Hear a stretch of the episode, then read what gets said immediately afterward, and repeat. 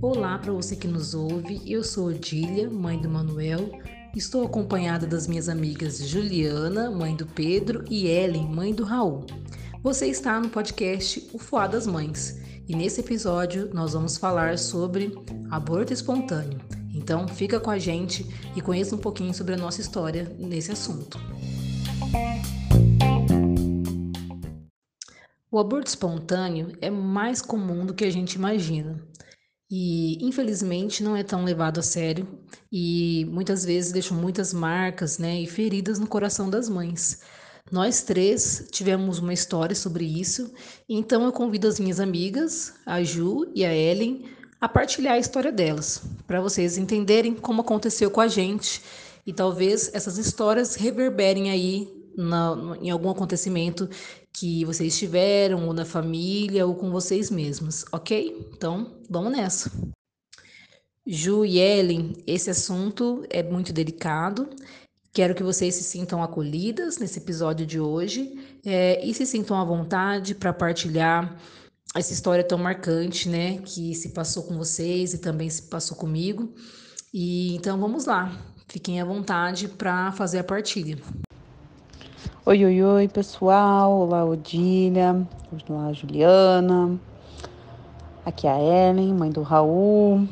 E Começamos o ano de 2022 com um tema que nos toca, que nos atravessou, a nós três, e é um tema bem difícil para que a gente fale, porém é, eu acredito que essa oportunidade de falar novamente, né, entre nós e também para você que está ouvindo, traz a gente uma, uma, uma maneira da gente poder reorganizar essa história no nosso coração.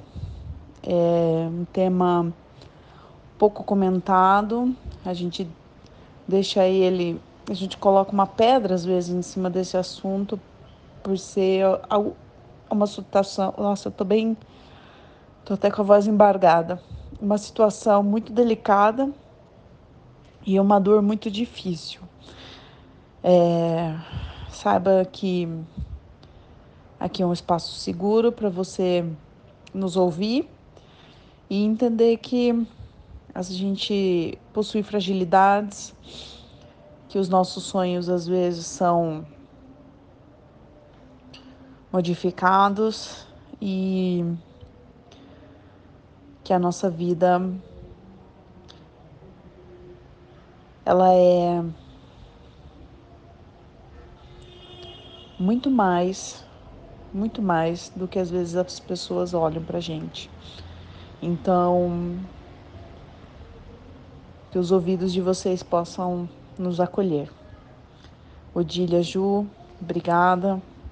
Primeiro por topar expor essa essa vivência nossa tão dolorida. Bora lá, gente? Vamos começar 2022 mergulhando fundo na maternidade e na dor da perda num aborto espontâneo. Vamos lá então, né, meninas? Primeiro eu quero dizer que é um prazer sempre estar aqui com vocês, né, compartilhando as nossas vivências é, nesse papel da maternidade, que é um dos nossos papéis nessa vida, né? É, o aborto espontâneo, que não é um assunto tranquilo, mas é um assunto importante, porque ele acontece com muitas mulheres. E, e ainda vivemos numa sociedade que minimiza essa perda, né? É, Para você que está nos ouvindo e passou recentemente por isso, né? É, queremos dizer que não, né? Que não, não é uma dor que pode ser minimizada, é uma dor que precisa ser sentida. É, você precisa passar por esse luto, né? É um, é um luto como outro qualquer, né? E apesar de ser um luto como outro qualquer, ele também tem algo de muito especial, né? Porque é um luto é, do futuro, né? Quando você perde uma pessoa que você já conviveu, você sente saudades, né? Você relembra é, da, das coisas, você tem memórias com ela, né?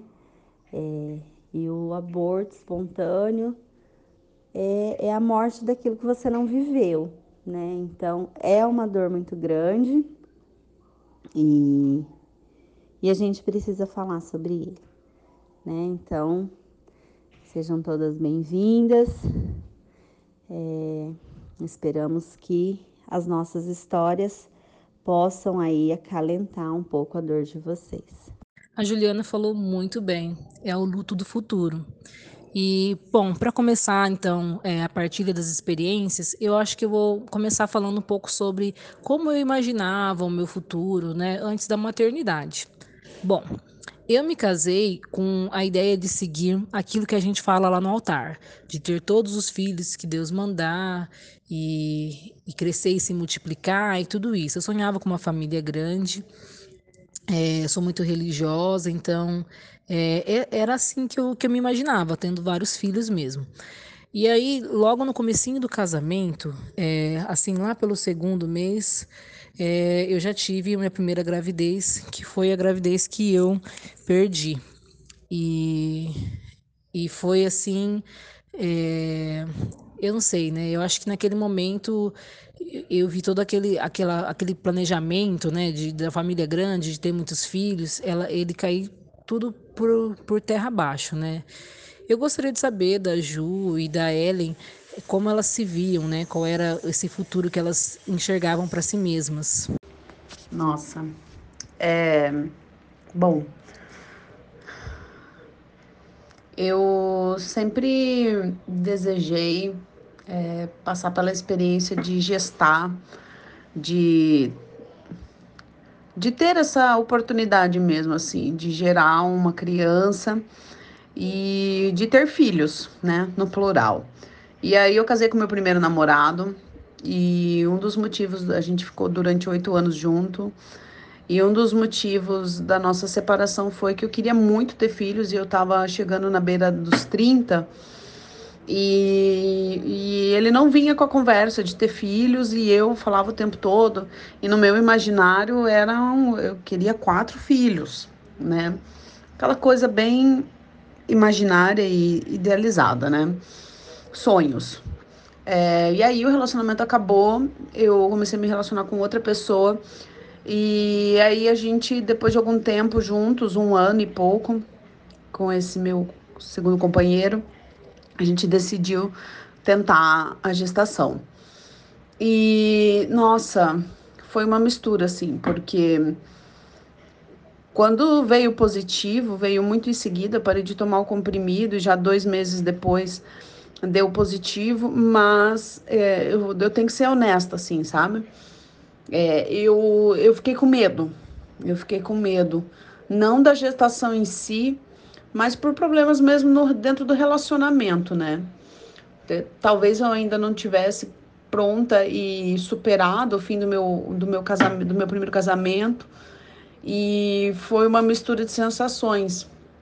E logo depois de dois meses eu acabei engravidando e com de 13 semanas, 13 semanas eu tive o aborto, mas aí eu conto mais para frente. Então, é, foi desde a minha trajetória foi desde uma imaginação muito ingênua, né? Ingênua e infantil de tipo, ai, quatro filhos, tranquilão, tal, passar e gestar até essa gestação que eu tive o aborto espontâneo, em que eu sim desejei sim o bebê e a gestação, mas o relacionamento não estava bom, então foi uma, uma grande confusão de sensações. É, e o meu futuro, eu imaginava com esses quatro filhos, depois imaginava sem nenhum. E é isso, uma grande, um grande turbilhão de sentimentos e emoções. Bom, gente, eu, diferente das meninas, né, da Odile e da Ellen, nunca sonhei ser mãe. Ah, pois é. Nunca sonhei mesmo, né? É, eu, eu acho assim, que se eu não estivesse casada e que se não fosse um grande sonho do meu marido, né? É, ser pai, como a maioria dos homens sonha ser pai, né? é, eu não teria engravidado mesmo, assim, nem, né? Porque assim, eu digo que tem mulheres que às vezes não têm um relacionamento estável, mas acaba querendo ser mãe e ok, né? Encontra um parceiro e, e, e acaba se tornando mãe. Mas eu nunca sonhei mesmo, assim, eu sempre achei algo muito difícil, né? Eu nunca tive essa ilusão de que a maternidade fosse algo fácil e tranquilo. Pelo contrário, eu sempre tive é, a visão de que fosse algo muito difícil, uma responsabilidade muito grande e que eu não me sentia pronta para. Em nenhum momento eu estava me sentindo pronta. O que, aliás, né, gente? Quem de nós estava pronta de alguma maneira quando se tornou mãe pela primeira vez, né? Ninguém. Vamos e venhamos. Mas assim, eu sempre tive essa ideia. Só que aí o tempo foi passando, né? É, eu namorei sete anos e depois de oito, oito anos mais ou menos, digamos que eu cedi. cedi é, a insistência do, do meu marido e também senti medo. Senti medo de não viver essa experiência e de passar o tempo e eu não conseguir viver essa experiência. Na verdade, a minha motivação foi essa. Diferente, né, de vocês que sempre sonharam. Eu adiei enquanto eu pude e, e eu engravidei muito rápido também quando eu decidi. Eu acho que foi em, acho que em três meses de tentativa eu já estava grávida. E eu não tinha muito assim, né? Antes eu não tinha muito assim essas expectativas do que, que seria a vida. Mas quando, quando eu engravidei de fato, ah, daí, gente, aí é, é loucura, né? Porque daí eu me transformei, entendeu? É, foi um período super curto, mas nessas cinco semanas, cinco semanas, seis semanas, é, eu sentia que era uma menina, né? Eu, eu já comecei a olhar é, decoração de, de quarto, ó, do, ó loucura. Eu já ficava imaginando todas as coisas que eu ia ensinar para ela, né? Sobre feminismo, ó, ó a doideira.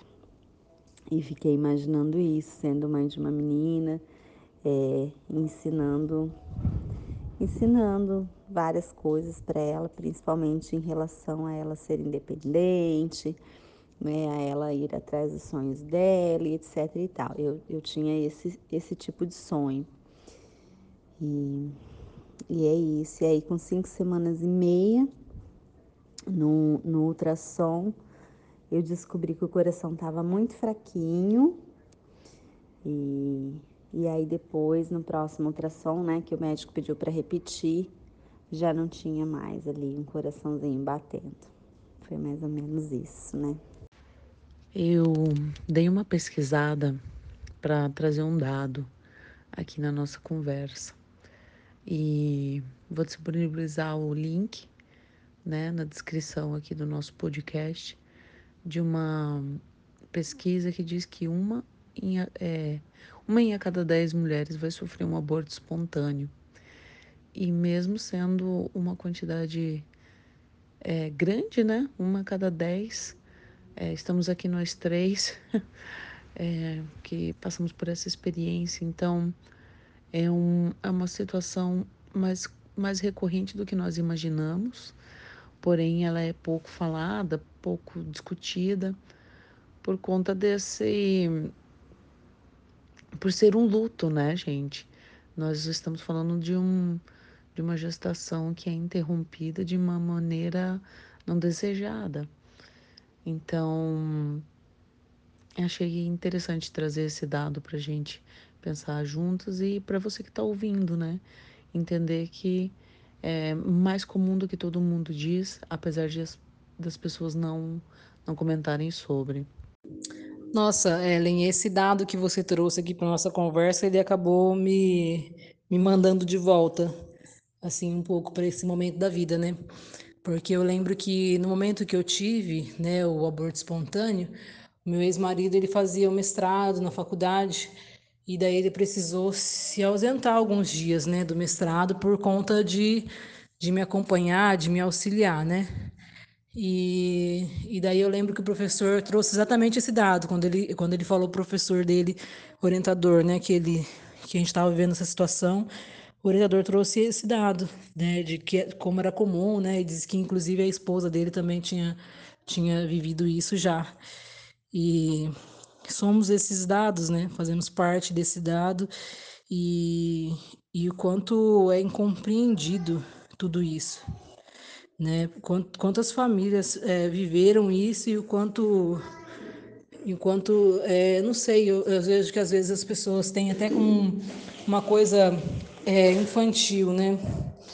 Digamos assim, um sofrimento infantil, né? Está sofrendo por alguém que que você nunca viu, né? Que nunca esteve aqui nesse, no, nesse plano da, da realidade física, né? E, e eu acho que é por isso que que, as, que a gente não, não fala muito sobre isso, né? Sim. E apesar desse dado, né? É, isso não, não alivia nada. Eu estou trazendo esse dado apenas para poder quantificar, né? Porque quando a gente está passando por essa situação, as pessoas dizem muitas coisas, né? Elas dizem, ah, podem dizer isso que eu falei, é uma em cada dez pessoas, ou era para ser assim, Deus quis assim, um chora assim, logo você tem outro. É, mas mais para frente a gente conversa sobre o que não se deve dizer. Vamos ver o que, que a Juzinha tem para falar, o que, que a Odília tem para falar, dessa partilha, dessa, dessa condição que nos atravessou. Nossa, é... esse dado eu acho que ele é importante, né? Para a gente ter uma noção. É de quantas mulheres passam por isso, né? E que é uma quantidade grande e que a gente nem fica sabendo. É, quando é, aconteceu comigo, o primeiro pensamento que vem na cabeça da gente, né? Por que comigo? E a gente tem aquela impressão que é só com a gente. Porém, quando aconteceu comigo, algumas amigas já sabiam, né? É, como foi a primeira gravidez, eu e Júlia, a gente ficou muito ansiosos, assim, acabamos compartilhando com bastante gente, né? E aí depois soubemos que a gravidez não tinha evoluído. E aí a gente foi contar para as pessoas, né?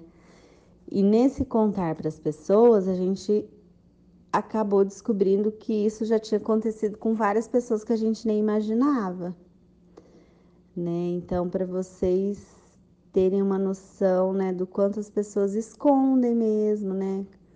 É, não comentam, né? Enfim, como é um tabu mesmo, né? Como a gente precisa expor essas situações, né? Precisa compartilhar mesmo, precisa é, falar e precisa ouvir outras mulheres que passaram por isso. É claro que eu tô falando isso agora, depois, né, que tudo já passou, que eu já tenho meu filho, e enfim, né, a gente fala de um outro lugar, não é o mesmo lugar de quem tá vivendo por isso, quem viveu há pouquíssimo tempo. É, eu lembro que quando eu fiquei grávida do Pedro, eu, te, eu fiquei muito na, na defensiva, né?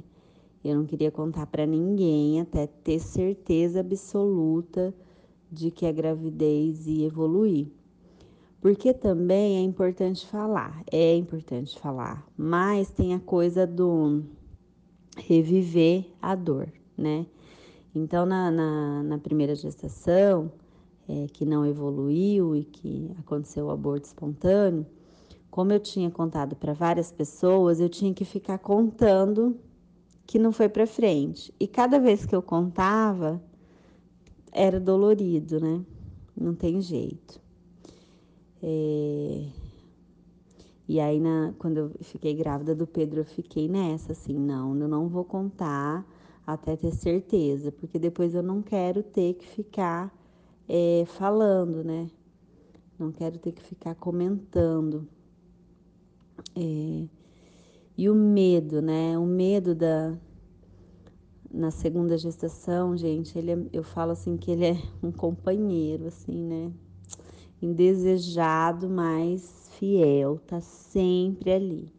Você não pode sentir uma dorzinha, nada, né? Qualquer coisa diferente, né? Eu lembro que tinha alguns momentos que o Pedro ficava quietinho na barriga. E eu já me angustiava, eu já dava um jeito dele mexer para saber que estava tudo bem. Então, é um medo muito grande que a gente fica assim, porque é um medo de acontecer tudo outra vez, né? E eu acho legal a gente falar sobre isso também, né?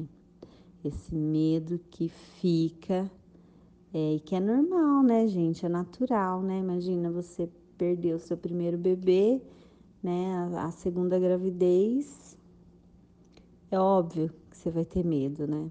é natural. Eu acho que a gente tem que acolher mesmo, entender que é, é natural da gente sentir medo, né?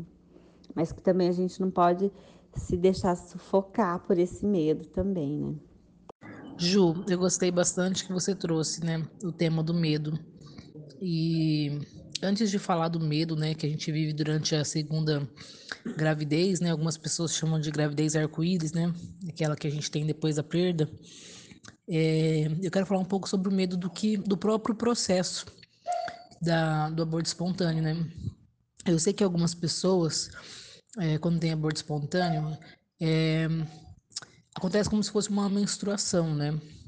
Às vezes a pessoa tem um pouco de cólica e aí é, vai saindo o sangue, né? Como uma menstruação. No meu caso, nunca mais parou. o sangue foi saindo, foi saindo e ele nunca mais parou. E eu fui muito resistente de, de procurar um hospital, porque anos antes eu tinha estado num evento de, da igreja e eu lembro que eu sentei numa mesa onde só tinha pessoas grávidas. E daí elas comentavam, né, que além da tristeza da, da perda do bebê, quando acontecia o aborto, que era horrível fazer a curetagem que doía muito. E, e aquilo entrou na minha cabeça de um jeito absurdo, assim, né? E daí eu lembro, então, que eu fiquei muitos dias sangrando, até que, que foi acabando, assim, né? Acabando a energia, né? E, e eu me recusava aí. Na época também não tinha plano de saúde. E eu lembro que uma tia que tinha tido muitos abortos espontâneos, e tanto é que ela acabou adotando filho, ela veio aqui, puxou minha orelha e me fez ir. E eu cheguei tão nervosa no hospital que eles tiveram que me sedar para fazer o procedimento. Então, esse foi um outro medo que eu vivi. É, vem muito de encontro, né? É isso que a Ju falou, que a gente não, não depois a gente não quer contar para ninguém, para não ter que ficar recontando, né, a nossa perda. E eu me lembro que um grande susto que eu levei depois de sofrer o aborto, né, de passar por essa situação, foi que meu pai e minha mãe falaram: "Não, fica tranquilo. A gente mesmo, entre vocês, a gente, né, somos em três irmãos, a gente teve dois ou três abortos". E eu lembro que eu fiquei muito assustada porque eu não sabia que isso tinha acontecido na minha família. Minha mãe nunca tinha comentado. Por isso que quando eu sofri o aborto, eu pensei comigo mesmo que eu tentaria, né, falar em, entre as mulheres, entre as pessoas que eu conheço, tentaria falar de uma forma o, o menos sofrida possível sobre isso, para realmente alertar, né, para realmente deixar deixar essa situação comentada, para que qualquer mulher que tivesse que ao meu redor que tivesse um aborto espontâneo depois da minha situação, soubesse que ela pode, poderia conversar comigo.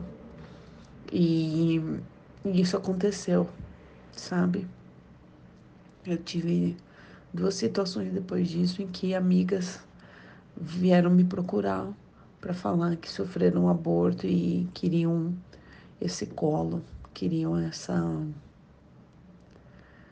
essa, querer fazer essa partilha comigo, né? Justamente por eu ter aberto e ter falado sobre isso com elas.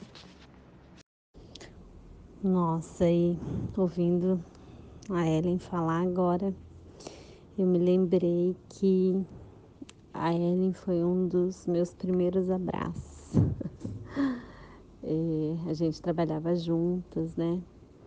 E ela notou que eu não estava bem, eu não tinha falado para quase ninguém no trabalho ainda, né?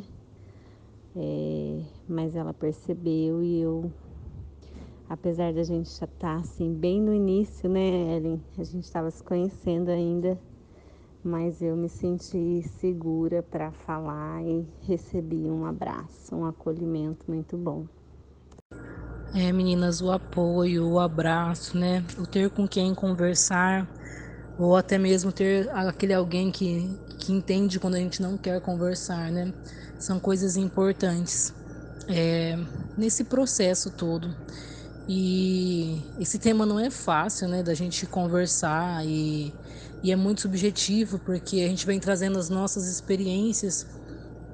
Então eu sinto que para esse episódio do podcast a gente não, não tem muito, né, como estabelecer um, uma sequência, um roteiro, porque acho que à medida que uma fala, né, a outra volta, né, no tempo e se identifica com aquilo, né, e acho que é assim que a gente está caminhando.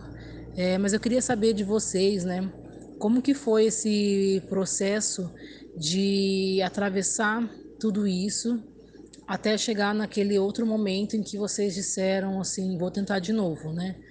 É, como que foi isso? Se foi uma coisa mais natural ou se vocês, né, se utilizaram de de é, não sei, né, momentos, reflexões, né, até chegar nesse nesse segundo momento que é a segunda gestação, né? É, eu não sei, eu acredito que algumas pessoas não devam, não devam dar sequência, talvez, né? Eu contei daquela minha tia que ela tentou, né, se eu não me engano, por três vezes e as três vezes não deu, deu certo a, a gestação dela e aí ela adotou uma menina depois e não tentou mais engravidar, né? Ela que foi lá me dar o, a bronca para eu ir fazer o processo da coletagem.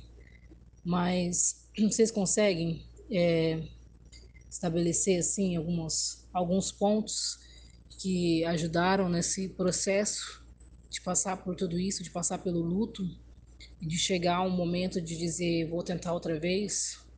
Olha, no meu caso aqui, eu eu acredito que eu vivi o luto, sim, né? Eu chorei bastante. É, Para as pessoas mais próximas, eu desabafei, eu chorei, eu chorei com com meu companheiro.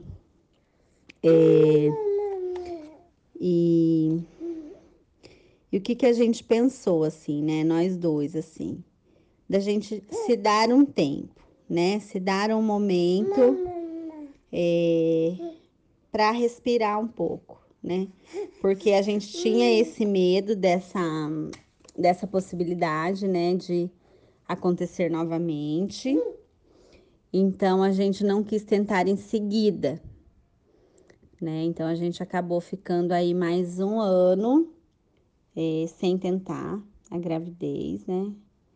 E aí depois de um ano a gente tentou de novo, porque achamos importante ter esse tempo no caso, né, dessa possibilidade, né, a gente pensou, olha, vai que na segunda vez acontece novamente. E aí? É, será que a gente vai estar tá pronto para passar por esse luto novamente, nesse momento, né? Não logo em seguida, né? Tem o tempo ali, é, se eu não me engano, são três meses, né? Que o médico orienta a gente esperar. É, e aí a gente conversou e acolhemos né, o, o nosso, os nossos sentimentos e percebemos que a gente não estaria pronto para vivenciar essa dor novamente três meses depois ou quatro meses depois que fosse, né? Que a gente precisaria de um tempo maior e foi isso que a gente fez. Então, daí eu voltei a, a tomar o meu anticoncepcional, né? Foquei em outras coisas, em trabalhar, é, na nossa casa, em outras coisas. É, para depois, um ano depois, tentar novamente. A decisão de, de tentar novamente, ela foi bem diferente, porque em 2015, quando eu sofri o primeiro aborto espontâneo, eu tava com uma pessoa, né, num relacionamento casada, e eu tive que lidar com luto e também com o fim do relacionamento no logo em seguida, né?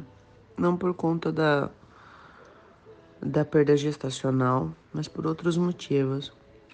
Mas o meu companheiro do, desse tempo, desse momento, ele foi muito parceiro, né?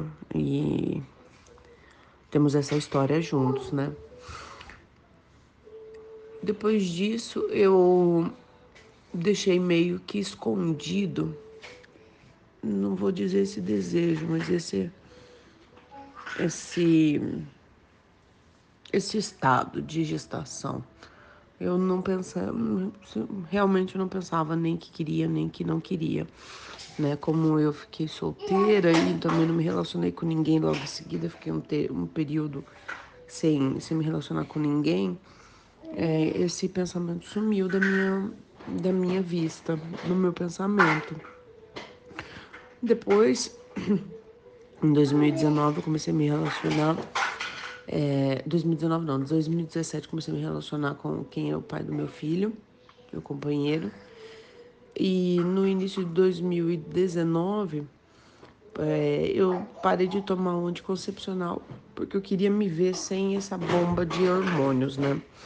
Tava passando por um momento onde eu tava me sentindo muito controlada pelo sistema e controlada pela medicação, assim, pelos hormônios. Então eu queria saber como, como que eu era sem isso. E eu tomava é, o anticoncepcional de forma contínua e de seis em seis meses eu fazia uma pausa. Então eu só menstruava nesses períodos. E sempre vinha com muita, muita voracidade. E então em dezembro eu parei de tomar o anticoncepcional. Eu tive uma menstruação em janeiro. E em fevereiro é, já não desceu, já não veio. E a gente não se, não se preservou de outra forma. É, então eu não posso dizer que foi uma gravidez planejada. Acho que dificilmente as pessoas planejam, né? Tipo, ah, agora vamos ter um filho. É, acho que as pessoas desejam, né? Ah, agora eu gostaria de ter um filho. Então eu não estava nem planejando nem desejando. E no mês seguinte eu descobri a gestação do Raul. É, assim como a Ju, também na primeira gestação, logo que soube, contei para todo mundo. Foi uma grande festa. Dessa vez não. Eu não tive. Acredito que eu não tive tanto medo, mas eu só não queria passar, não queria, tipo, decepcionar as pessoas novamente. É estranho falar isso, mas é, é esse o sentimento que eu tive. Então, em 2019, quando eu descobri a gestação, a gente conversou, eu e meu companheiro, e a gente acordou que a gente só contaria é, mais adiante, quando a gente achasse que fosse relevante. Mas, durante a gestação do Raul, eu não, não fiquei retornando o tempo todo para essa perda gestacional. Não sei se é porque deu um tempo, né? 2015, 16, 17, 18, 19, 4 anos, né? Não sei se é porque deu um tempo, apesar de eu achar que eu nunca nunca tive tempo mesmo de viver esse luto, porque é um luto de um ponto de interrogação. Você não sabe se não sabe o rosto, né? Não, é, não viveu histórias para fora da para fora da, da questão gestacional, você não, não sentiu o cheiro, não viu o cabelo, não viu o olhinho, não, não sabe se era menino, menina, né? Sexo feminino, masculino. Então, assim, é, uma, é, uma, é um luto muito subjetivo. Então, eu acredito que eu ainda não consegui, ainda estou vivendo esse luto por, por justamente ser esse ponto de interrogação ou essas reticências? É interessante, Ellen, você trazer a questão das reticências, né, de de ser uma coisa que a gente sempre vive, né? Eu não, eu não vivo diariamente pensando sobre essa perda gestacional. Mas é, à noite, assim, eu já tive muitas e muitas noites de sonhar, né?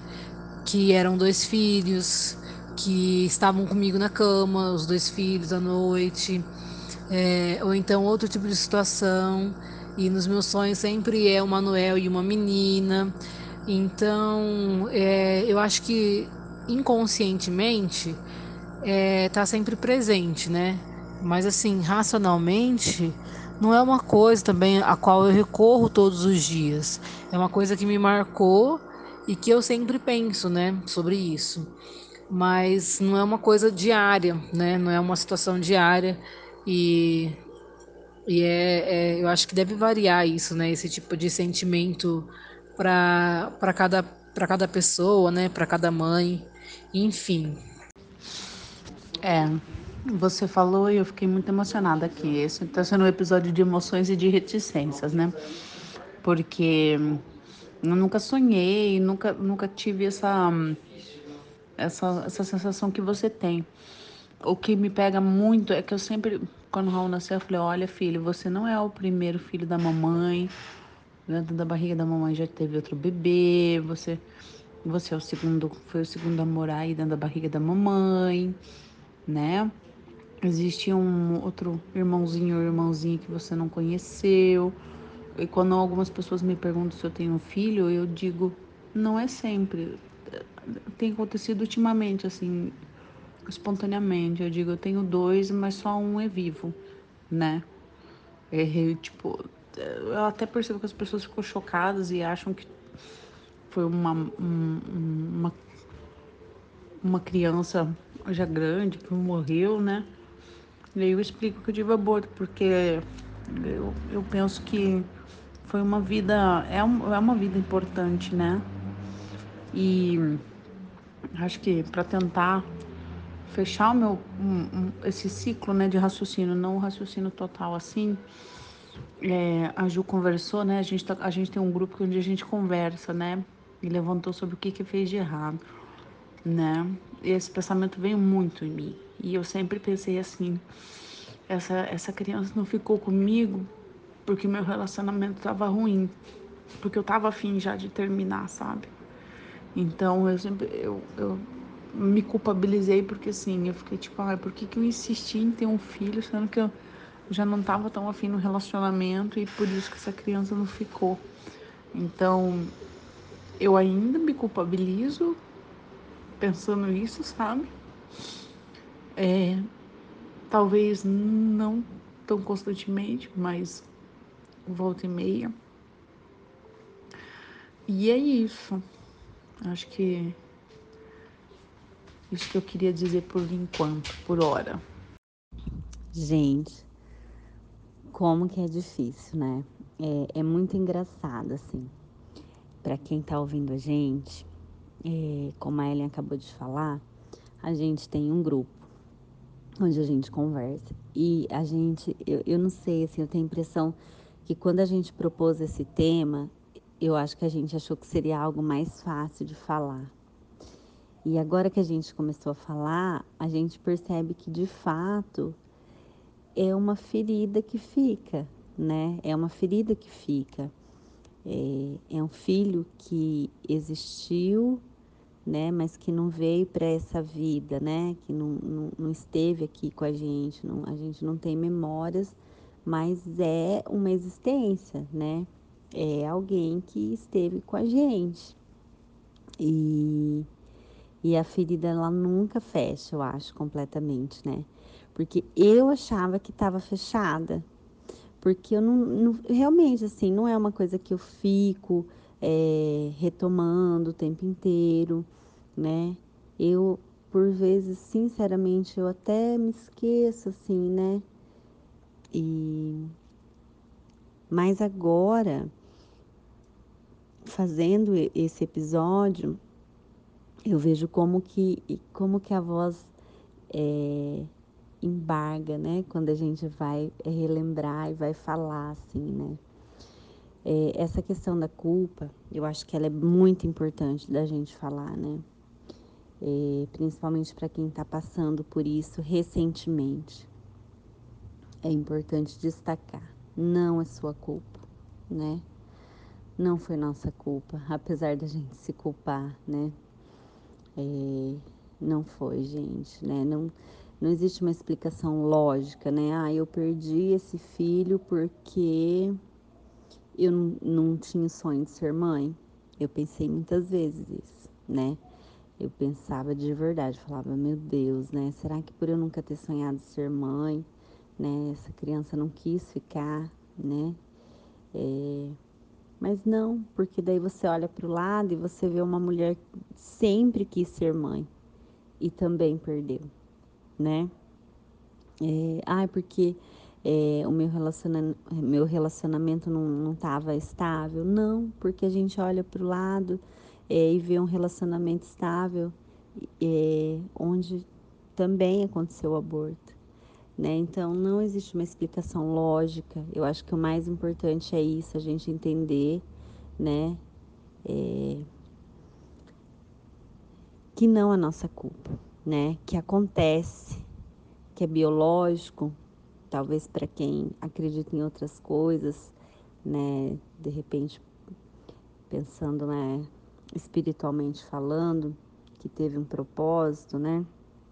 Mas eu acho que a gente precisa pensar que é biológico e que acontece, é, que você não é a primeira, não será a última, né? Que muitas mulheres ao seu redor é, passaram pela mesma coisa e não é, não tem nada a ver, né? Não tem nada a ver essa questão de culpa, é algo que a gente é, traz, né? E é difícil assim superar isso mas a gente precisa entender que não é nossa culpa acima de tudo, né? E em primeiro lugar.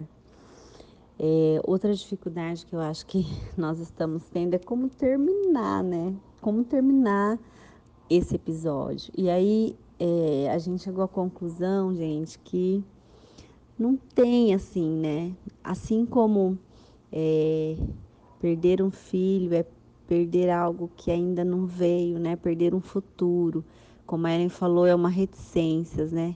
Eu acho que esse episódio também, ele vai ficar com essas reticências, né?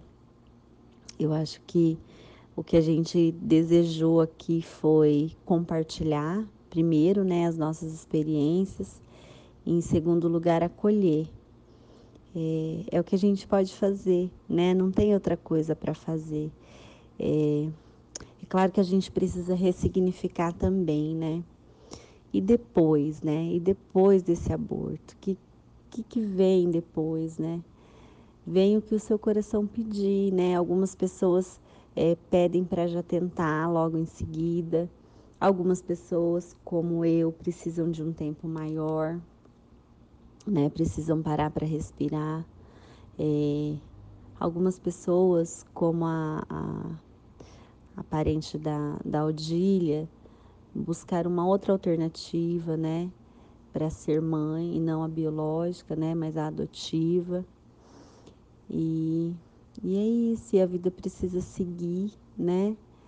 É, agora eu tô aqui com com meu filho, um bebê arco-íris, né, que teve uma gestação onde eu tive muito medo o tempo inteiro, mas eu também preciso acolher preciso entender que é natural sentir esse medo, né?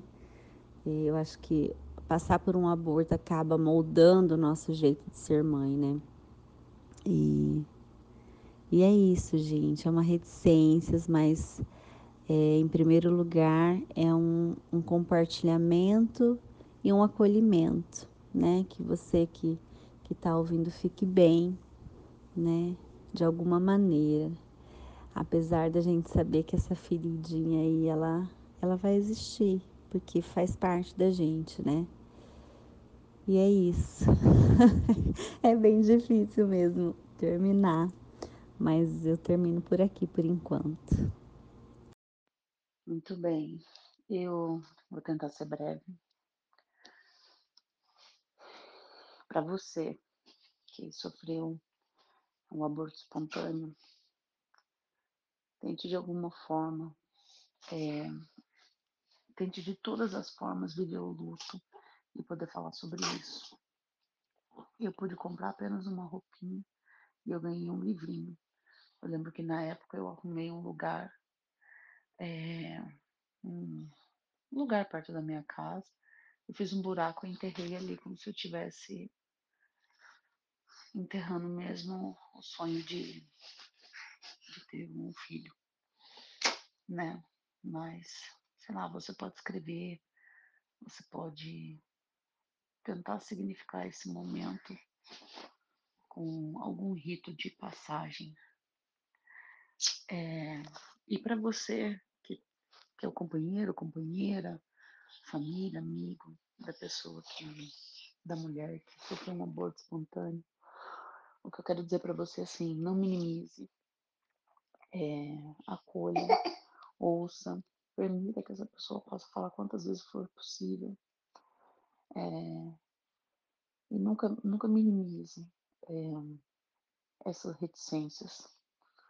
Nunca, nunca diga que ah, logo vem outro, porque pode ser que venha, pode ser que não venha, mas não, não é sobre isso.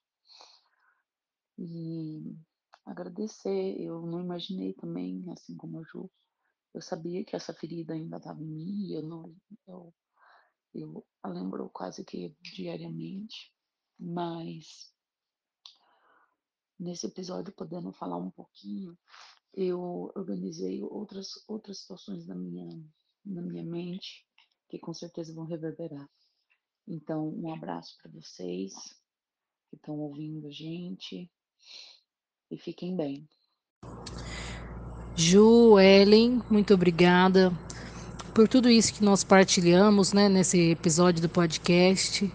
A você que nos ouve, muito obrigado também por estar aqui é, aberto né, a, a compartilhar conosco esse momento, esses sentimentos e deixar sempre aquela mensagem, né, de que todas as emoções elas fazem parte, né, e, e tá tudo bem, né? Tá tudo bem não estar bem, tá tudo bem sentir tristeza, culpa e todo, tudo isso que nós comentamos aqui. É, os sentimentos eles sempre vão, vão, vão estar aqui, né? Dentro é, da nossa família, dentro de nós mesmos e fazendo parte da nossa história, contribuindo para essa pessoa que nós somos, né? Nós somos formados de tudo isso. Então, muito obrigado pela sensibilidade da partilha. Muito obrigado a você que nos ouve e até o nosso próximo episódio. Um abraço.